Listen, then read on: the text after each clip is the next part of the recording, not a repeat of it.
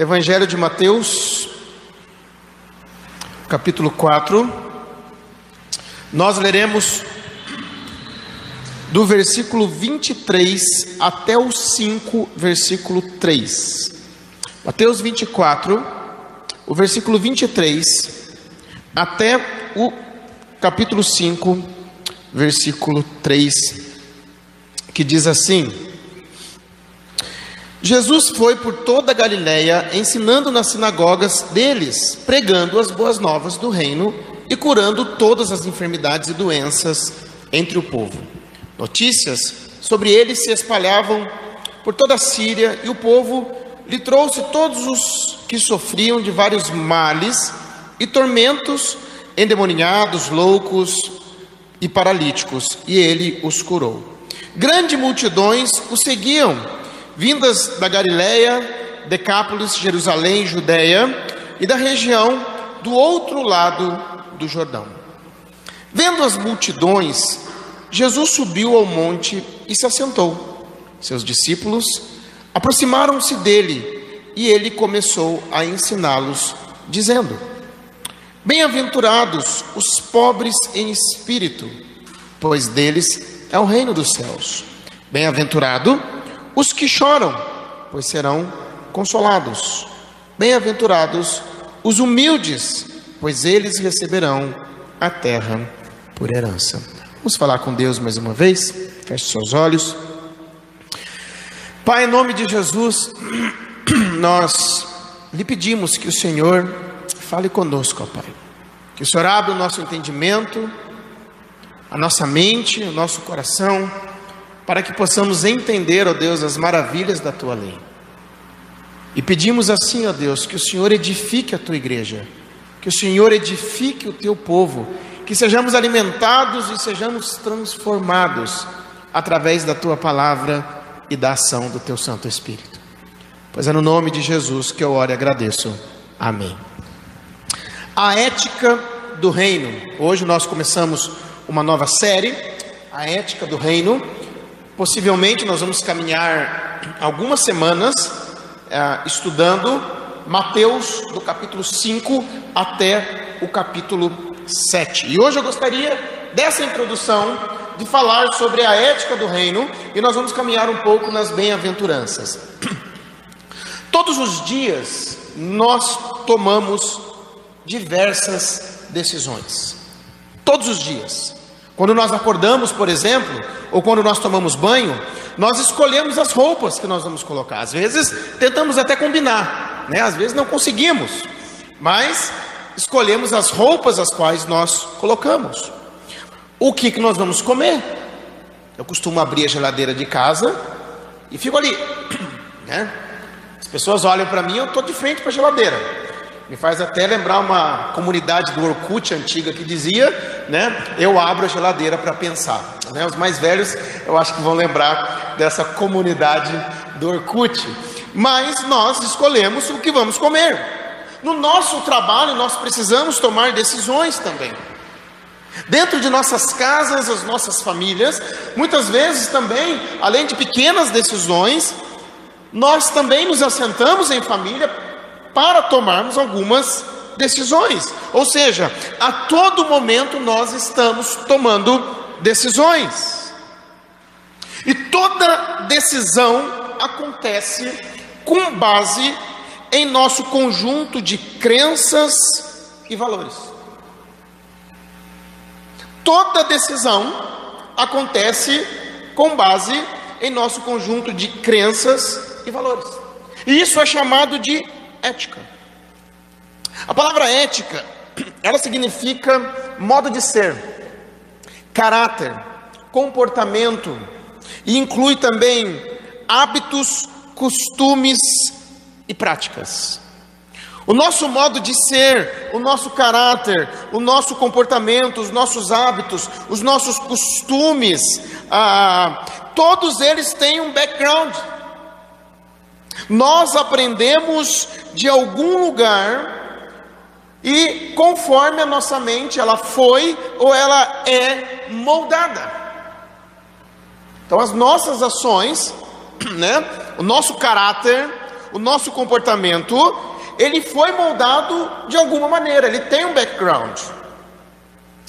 E quando nós pensamos em ética, a ética, ela não nos faz entrar no reino de Deus.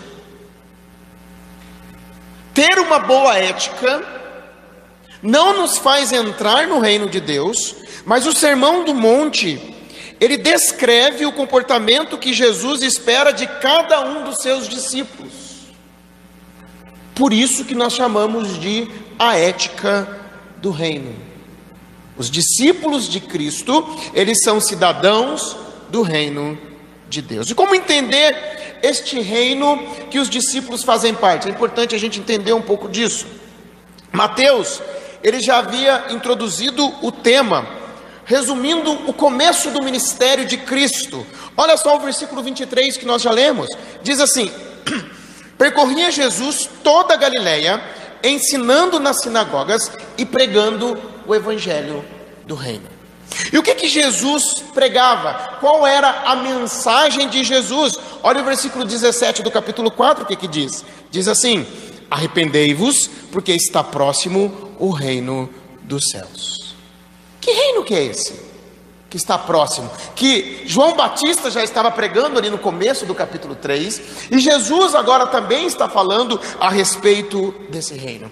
O conceito de reino, ele é muito maior do que nós podemos imaginar. De um certo sentido, em um sentido geral, Deus, ele é soberano, e do seu trono lá no céu, ele governa sobre todas as coisas. Olha o que, que diz o Salmo 103, versículo 19: diz assim: O Senhor estabeleceu o seu trono nos céus, e como rei, domina sobre tudo o que existe. Então, como eu disse, de uma certa maneira, reino é muito maior do que nós podemos imaginar. Mas que reino é este que Jesus pregava? Este reino que Jesus pregava era o reino anunciado pelos profetas do Antigo Testamento que viria.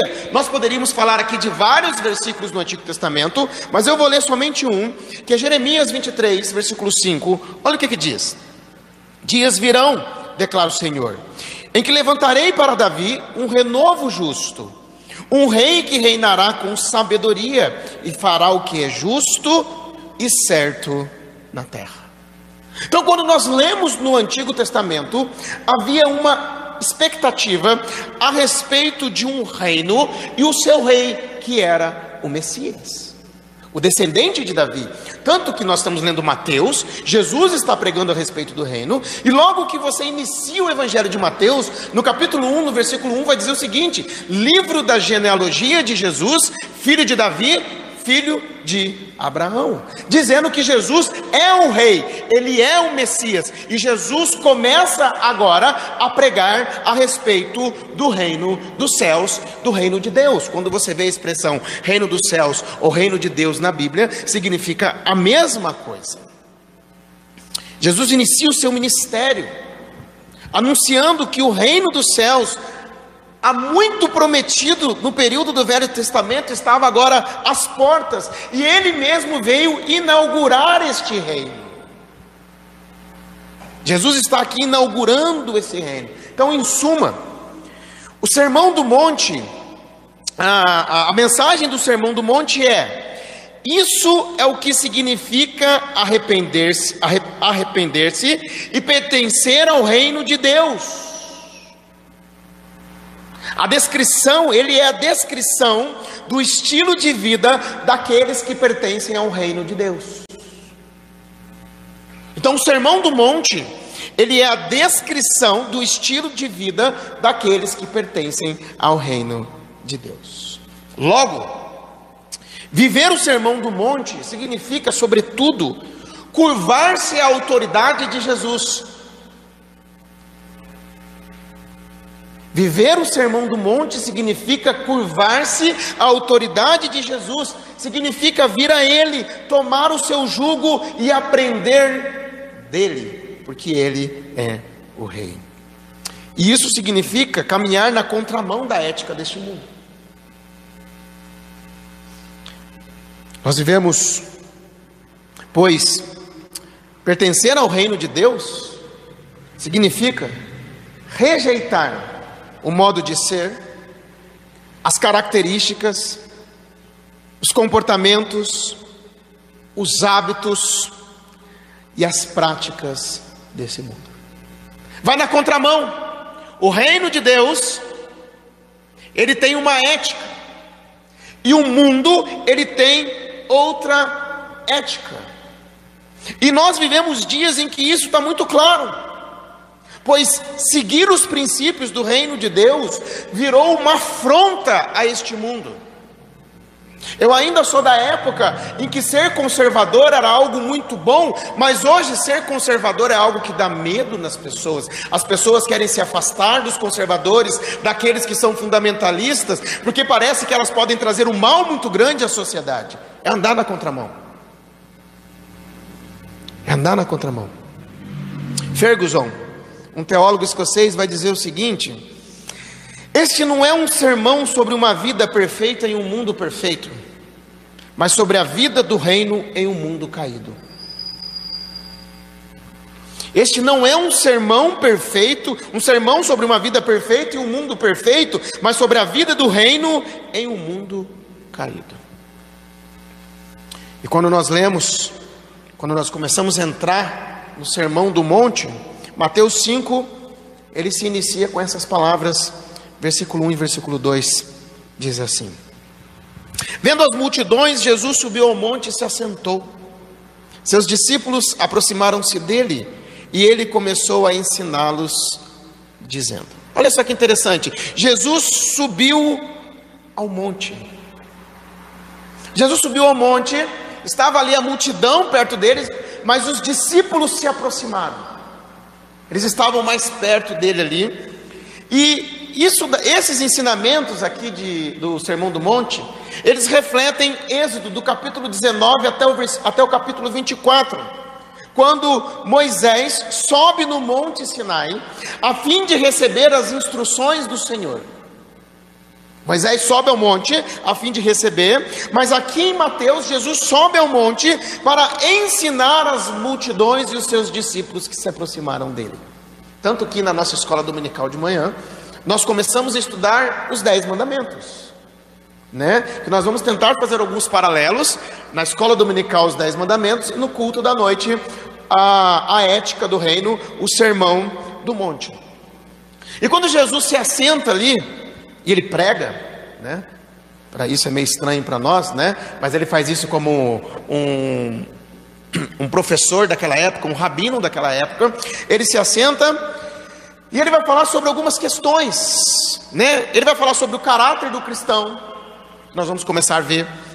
Ele vai falar sobre a influência do cristão. Ele vai falar sobre a justiça do cristão, a piedade do cristão, qual deve ser a ambição do cristão, os relacionamentos do cristão e uma dedicação cristã, tudo isso do capítulo 5 até o capítulo 7. Mas nas próximas semanas, nós iremos falar sobre o caráter do cristão, as bem-aventuranças. Né? As bem-aventuranças. É o grande alvo da humanidade, é a felicidade. As pessoas vivem e lutam e fazem de tudo para serem felizes. Fazem coisas erradas, fazem coisas boas, porque de certa forma elas estão buscando a alegria, o prazer, elas querem dizer que são pessoas felizes. E Jesus começa falando do caráter, e ele começa dizendo sobre uma verdadeira felicidade. Ele vai dizer: bem-aventurados. Algumas outras versões vão dizer felizes bem-aventurados ou felizes. Mas a palavra aqui, Macários, ela é, é muito mais do que uma felicidade é, momentânea. A ideia dela é de uma pessoa abençoada. Tanto que algumas traduções mais antigas, eles vão dizer abençoado. A ideia de uma pessoa abençoada. Então, as bem-aventuranças, elas descrevem as bênçãos daqueles cuja vida manifesta as marcas do reino de Deus. Essa pessoa, ela é bem-aventurada. Olhando para essas bem-aventuranças também, elas revelam o vazio dos valores do mundo. Quando nós vemos as bem-aventuranças, elas revelam o vazio dos valores do mundo e ela exalta aquilo que o mundo despreza. Ela vai, por exemplo, Jesus vai falar que felizes os que choram. Você consegue entender isso? Como é feliz aquele que chora? Então, ela exalta aquilo que o mundo despreza e rejeita aquilo que o mundo admira. E nós vamos começar então a expor cada bem-aventurança e também o porquê de cada benção. Hoje nós vamos falar das três primeiras bem-aventuranças, que ela tem uma, uma a ver com a outra. E o primeiro é o pobre de espírito. Versículo 3 diz assim: Bem-aventurados pobres em espírito, pois deles é o reino dos céus. A princípio, ser pobre significa passar por necessidades materiais, né? Ser pobre significa passar por necessidades materiais. Porém, ser pobre de espírito não é privação financeira e nem aquela pessoa mais simples. Né? Já viu aquela pessoa que gosta de dizer assim? Porque eu sou uma pessoa humilde.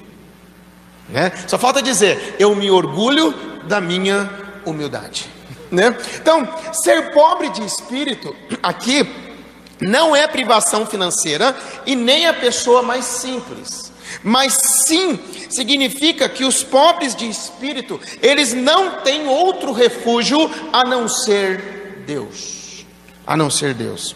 Essa é uma característica fundamental do cidadão do reino de Deus. E todas as demais características são, em certo sentido, resultante dessa primeira qualidade. Então, Jesus começou certo. Quando ele vai falar a respeito da ética, vai falar a respeito dos seus discípulos, do cidadão do reino, primeiro, é necessário que ele seja pobre de espírito.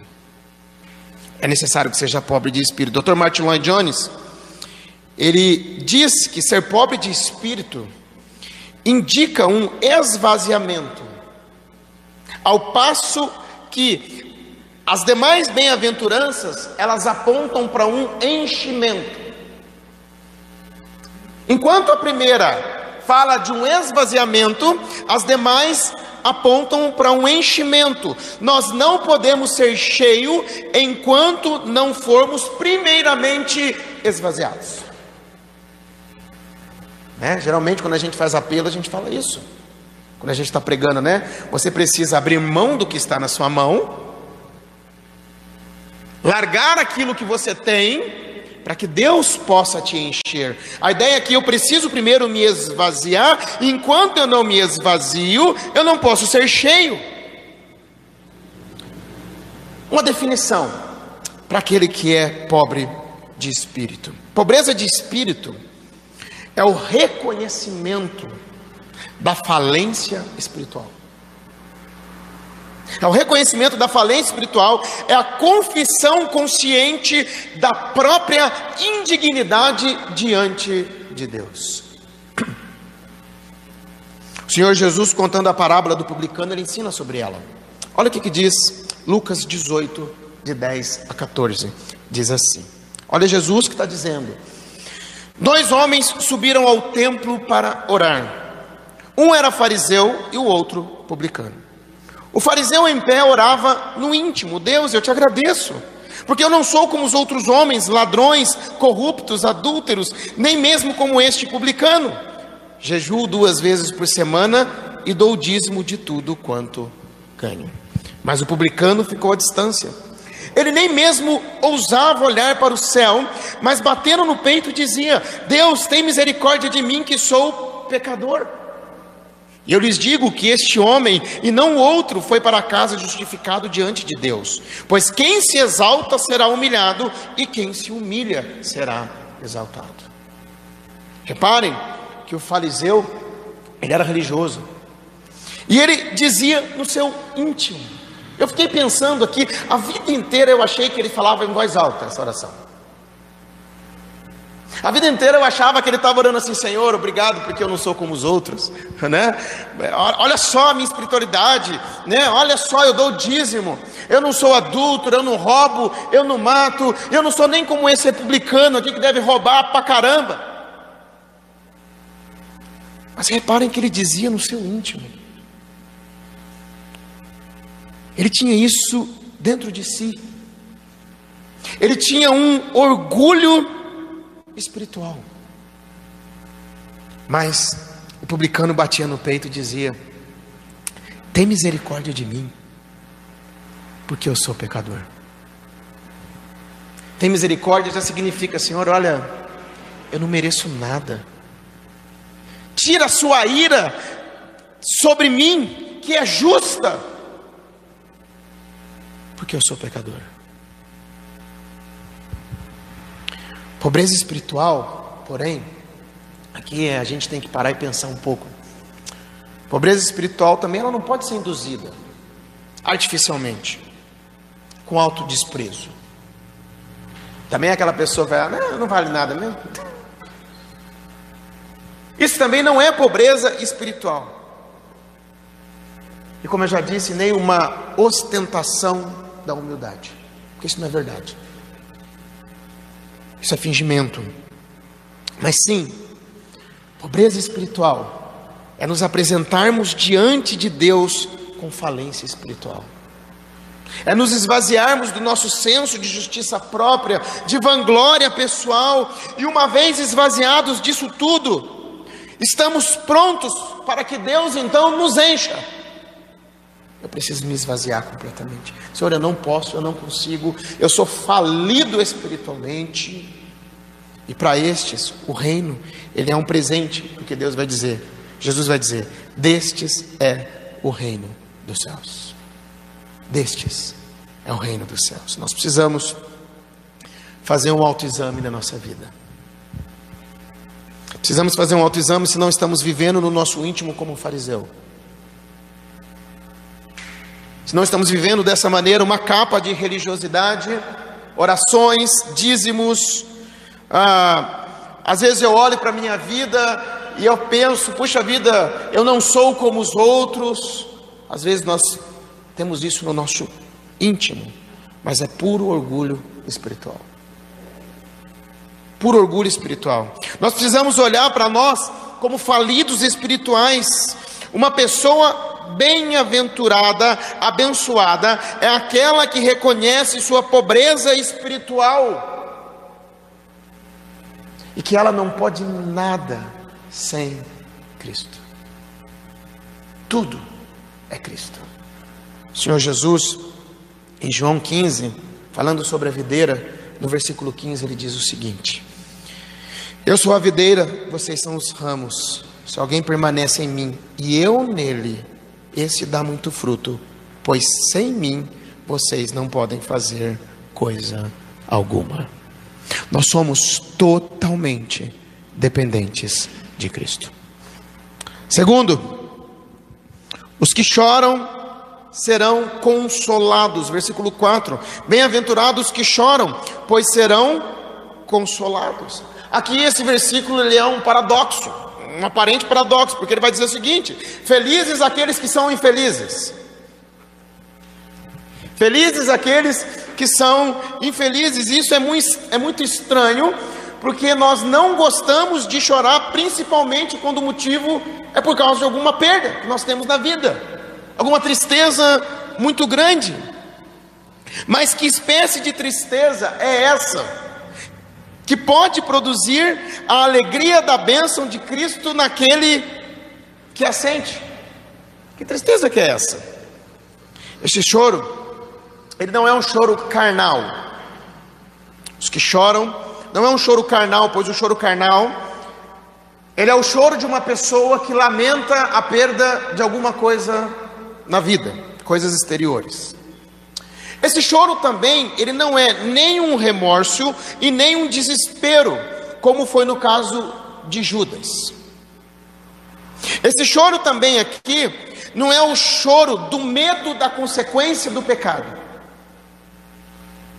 Já parou para pensar sobre isso?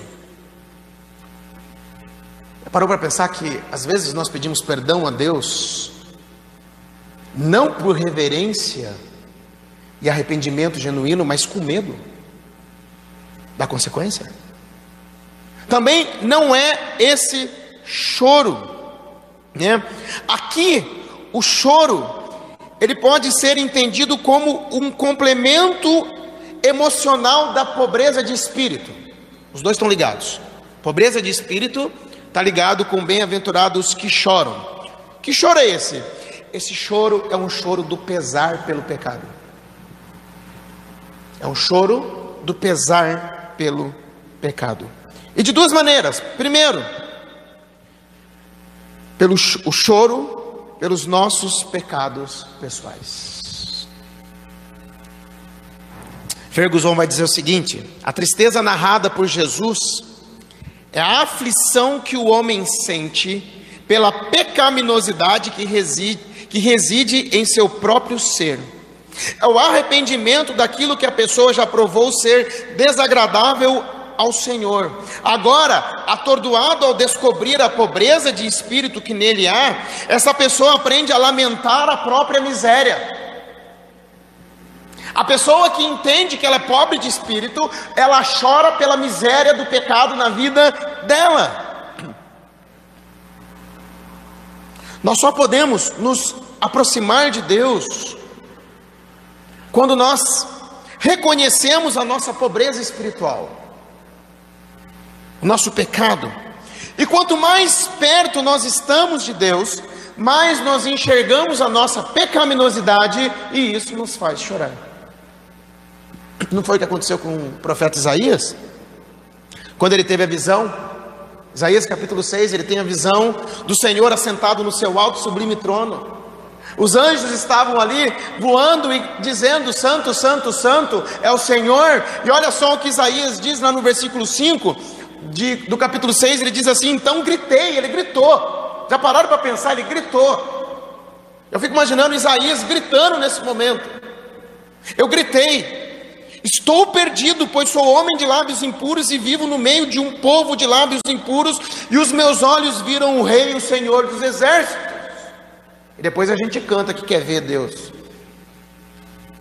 Eu falo que quem canta pedindo para ver a Deus está pedindo para morrer. Está pedindo para morrer. O apóstolo Paulo também disse algo a respeito da sua pecaminosidade. Ele diz assim: Miserável homem que sou, quem me libertará do corpo sujeito a esta morte? O choro é do reconhecimento do pecado que existe em nós nós choramos com o nosso pecado. Mas também é um choro pelos pecados do mundo. Choramos pelos nossos pecados, mas também deveríamos chorar pelos pecados do mundo, pela falta de integridade, pela injustiça, crueldade, egoísmo e também os desvios que têm acontecido dentro da igreja de Cristo. Jesus chorou pelo pecado de Jerusalém e pela consequência que viria na cidade depois. Paulo chorou por causa de falsos mestres que perturbavam a igreja do seu tempo. Olha o que ele diz lá em Filipenses 3,18: ele diz assim: Pois, como já lhes disse repetidas vezes, e agora repito com lágrimas, com lágrimas, há muitos que vivem como inimigos, inimigos da cruz de Cristo. Logo, o discípulo de Cristo ele também deve chorar pelo pecado alheio. O cidadão do reino de Deus, ele se preocupa com o estado da sociedade, do mundo e lamenta pelos acontecimentos. Mas também o cidadão do reino de Deus, ele chora por causa dos inimigos da cruz, pela pureza da igreja. Inimigo da cruz aqui eram pessoas que estavam infiltradas na igreja. Elas não negavam a Cristo, mas algumas delas dessas pessoas eram legalistas e alguns outros eram pessoas que viviam na libertinagem. E Paulo chorava por causa desses que se infiltravam na igreja com falso ensino. A bênção da bem-aventurança é que os que choram, eles serão consolados. E eu pergunto: será que a gente chora pelos nossos pecados? Qual foi a última vez que você entrou no seu quarto e você chorou? Senhor, me perdoa. Eu sou miserável. Quando é que nós choramos pelos nossos pecados? Sentimos aflição por causa da nossa pecaminosidade? Será que também nós choramos pelos pecados e atrocidades do mundo afora? Corrupção, mortes, abusos, enganos, mentiras. Será que a gente chora pelo que acontece? Eu costumo dizer que as nossas lágrimas secaram nós choramos mais assistindo um filme do que com a vida real. Nós precisamos chorar. Será que a gente chora pela igreja? Gente, eu ligo a televisão, é vergonha o que acontece na política, é vergonha o que acontece de tanta maldade no mundo, da, as mortes, os abusos, os enganos, mas é uma vergonha o que a gente vê, o que acontece com a igreja. Com aqueles que são inimigos da cruz, estão lá na frente ensinando, mas são pessoas corruptas, que estão, em nome de Cristo, fazendo atrocidades. Terceiro, o manso herda a terra. Bem-aventurados humildes, pois eles, ser, pois eles receberão a terra por herança. A versão atualizada vai dizer: Bem-aventurados mansos, porque hão de herdar, porque herdarão a terra. Algumas versões dizem no verso 3: humildes de espírito, e no 5, manso, como a ara que eu acabei de ler aqui.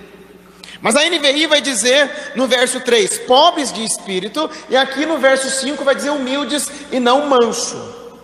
Né? Qual a diferença então entre mansidão e pobreza de espírito? Pobreza de espírito, que é no versículo 3, é, diz respeito à opinião que a pessoa tem a respeito de si, sobretudo em relação a Deus. Sabe a pessoa dizer? É, é, o meu estado espiritual, a minha falência espiritual. A pessoa tem esse entendimento que ela é falida espiritualmente diante de Deus. Mansidão diz, ou humildade aqui diz respeito ao relacionamento com Deus e com os outros. Com Deus e com os outros. Então, o homem manso é aquele que se abdica de supostos direitos. E ele aprendeu em gratidão à graça de Deus, a submeter-se ao Senhor e a ser gentil com os pecadores. Isso é mansidão. Isso é mansidão. E um exemplo de mansidão foi Moisés. A Bíblia chama ele de o homem mais manso que já existiu. E olha que ele matou um homem. Né? O homem mais manso que já existiu. Quando nós estudamos a sua vida, nós aprendemos que a mansidão que Moisés tinha, ela não era uma disposição natural dele. Quando a gente estuda sobre mansidão, não é uma disposição natural nossa. Né? Você pode ver, por exemplo, existem algumas pessoas que são tranquilas, não tem? Né? Uma tranquilidade. Eu falo, meu Deus, eu queria ser igual essa pessoa. Né? É, é, é, o gênio da pessoa, muitas vezes. Ela é super tranquila, existem outras que são agitadas. Mansidão, ela, ela não tem a ver com isso, não é uma disposição natural, mas é algo que Deus vai trabalhando na nossa vida. Por exemplo, vamos pensar em Moisés, né? Moisés, ele era, aos 40 anos de idade, ele era um homem autossuficiente. Quando nós lemos lá em Atos capítulo 7, versículo 25, ele tenta libertar o povo, ele tinha 40 anos, do seu próprio jeito, com a sua própria mão. E ele achava que o povo entenderia que Deus estava usando como libertador, a ponto que ele mata um egípcio. No dia seguinte, Faraó fica sabendo do que Moisés fez. Então Moisés foge para o deserto. Aquele que foi educado em toda a cultura do Egito, com toda a inteligência, homem sábio em palavras e obras, agora ele era um pastor de ovelhas no deserto. Pastor de ovelha no deserto. Foram necessários 40 anos ali, na solidão e no isolamento, cuidando de ovelhas que nem dele era, era do sogro ainda. As ovelhas eram do seu sogro. Ele estava ali cuidando de ovelhas para que o seu espírito fosse dominado por Deus. Eu gostei disso, gente. Gostei disso. Eu sempre gostei de ter cachorro. E todos os cachorros que eu tive eram manso. Eles eram o quê? Dominados. E Moisés, após 40 anos no deserto, ele teve o seu espírito que dominado por Deus. Entendeu a mansidão de Moisés? Aí quando Deus chama Moisés, Deus vai falar, através da sarça ardente, Moisés estava preparado. Deus fala: Você vai. Moisés vai dizer para quê? Eu? Eu não. Você vai. E você vai libertar o povo e você vai ser usado. Moisés ainda tentou relutar com Deus, Deus falou: Não, é você que vai. É você que vai libertar o meu povo. 40 anos servindo como pastor de ovelha no deserto, deram a ele tempo suficiente para refletir e lamentar sobre os seus próprios pecados, para aprender a ter paciência e a ser submisso à vontade de Deus. Submisso à vontade de Deus. Em suma, uma pessoa mansa, ela é submissa à vontade de Deus, não se rebelando contra ela, nem murmurando contra ela. A pessoa aceita a vontade de Deus de bom grado. Só que muitas vezes para isso Deus precisa trabalhar na gente. Deus precisa trabalhar. Outro exemplo foi Paulo. Paulo sabia viver contente em toda e qualquer situação. Ele diz isso, ele estava onde? Na cadeia. Ele também nos ensina que uma pessoa mansa está sempre dando graças a Deus em tudo. Em tudo dá graças.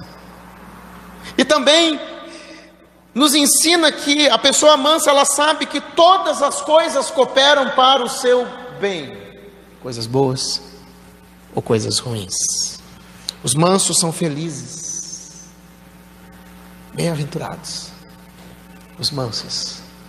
Os mansos são felizes, talvez para o mundo não.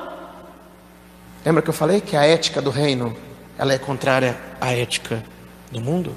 Os mansos, eles são felizes, eles mostram o quanto são verdadeiramente abençoados, e a promessa é que eles herdarão a terra.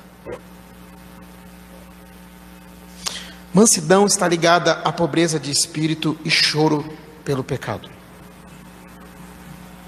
Logo, isso nos faz pensar em o quanto nossa vida tem sido submissa à vontade de Deus. Quanto nossa vida tem sido submissa à vontade. Eu sou uma pessoa contente em toda e qualquer situação. Eu sou uma pessoa contente na minha vida. Eu gosto muito dessa definição sobre contentamento. Estar contente é ter uma aceitação pacífica de onde Deus providencialmente o colocou e os recursos que ele lhe disponibilizou. A pessoa contente, ela aceita de uma maneira pacífica onde Deus a colocou. E os recursos que ela tem, e às vezes Deus vai nos colocar em lugar que nós não gostaríamos de estar, e às vezes os recursos vão parecer mínimos. Mas é aqui que o contentamento vai entrar em jogo. Eu posso dizer que eu aceito a vontade de Deus na minha vida de maneira mansa. E muitas vezes a vontade de Deus na minha vida vai contra tudo aquilo que eu sonhei.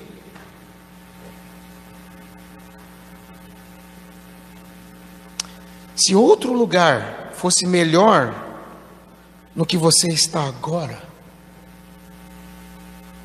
Deus certamente já teria levado você para lá.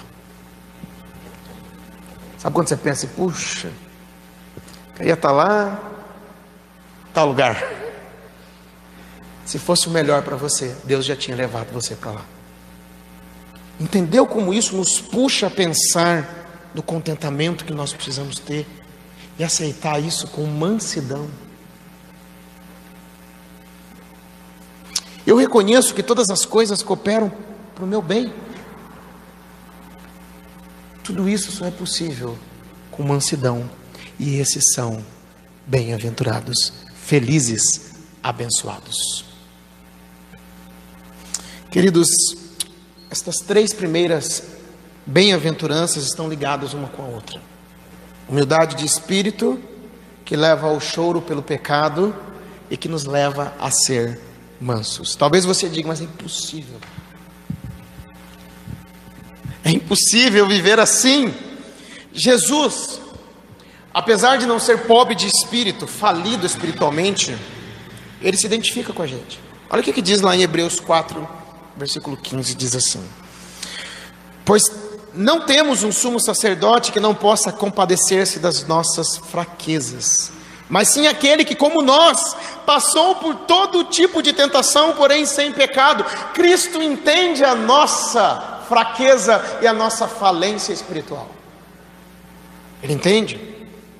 Ele também chorava pelas impunidades, ele chorou pela cidade de Jerusalém, sua incredulidade, ele chorou quando Lázaro estava morto.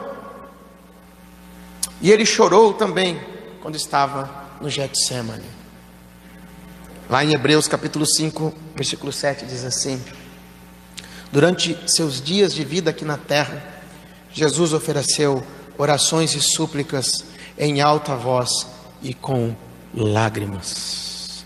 Provavelmente falando do Getsemane aqui em Hebreus. Ele também era manso e humilde de coração, além de ser submisso à vontade de Deus, ele era gentil com os outros. Tanto que ele diz: Venham a mim, todos os que estão cansados e sobrecarregados, e eu lhes darei descanso.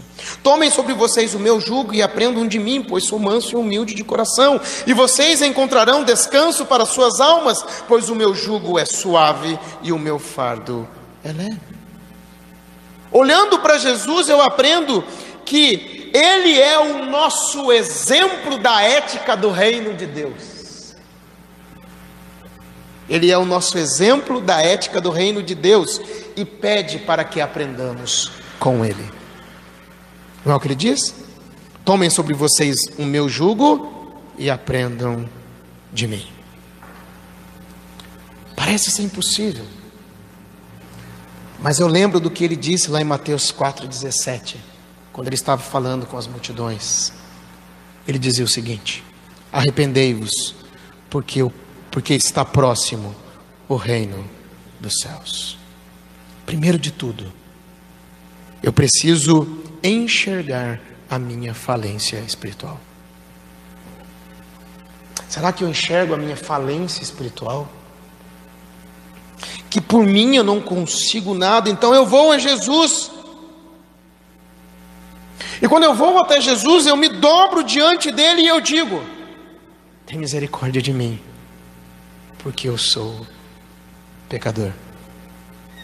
E quando eu me dobro diante dele, clamando misericórdia, porque eu sou pecador, eu me torno seu discípulo e aprendo dele, somente dele. Então, eu preciso ir para Jesus. Eu preciso me dobrar diante de Jesus, eu preciso me arrepender da minha vida, da minha falência espiritual, clamar a misericórdia dele, para que ele seja o meu Senhor e o meu Salvador. Oremos. Pai, eu quero te agradecer pela tua palavra.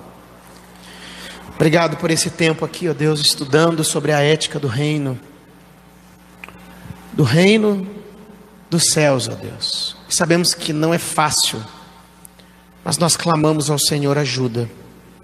Que o Senhor nos ajude, ó Deus, a enxergarmos a nossa falência espiritual, que possamos chorar por causa do nosso pecado e do pecado do mundo, ó Deus, como nossas lágrimas secaram. Me perdoa, Pai, nos perdoe por isso. E que possamos viver, ó Deus, uma vida submissa à tua vontade em mansidão. Obrigado a Deus, porque a gente lê sobre isso e a gente tem onde recorrer, que é no teu filho Jesus. Por isso nós pedimos que o Senhor nos ajude a vivermos estas bem-aventuranças. Pois é no nome de Cristo que eu oro e agradeço. Amém. Amém. Gostaria de chamar os presbíteros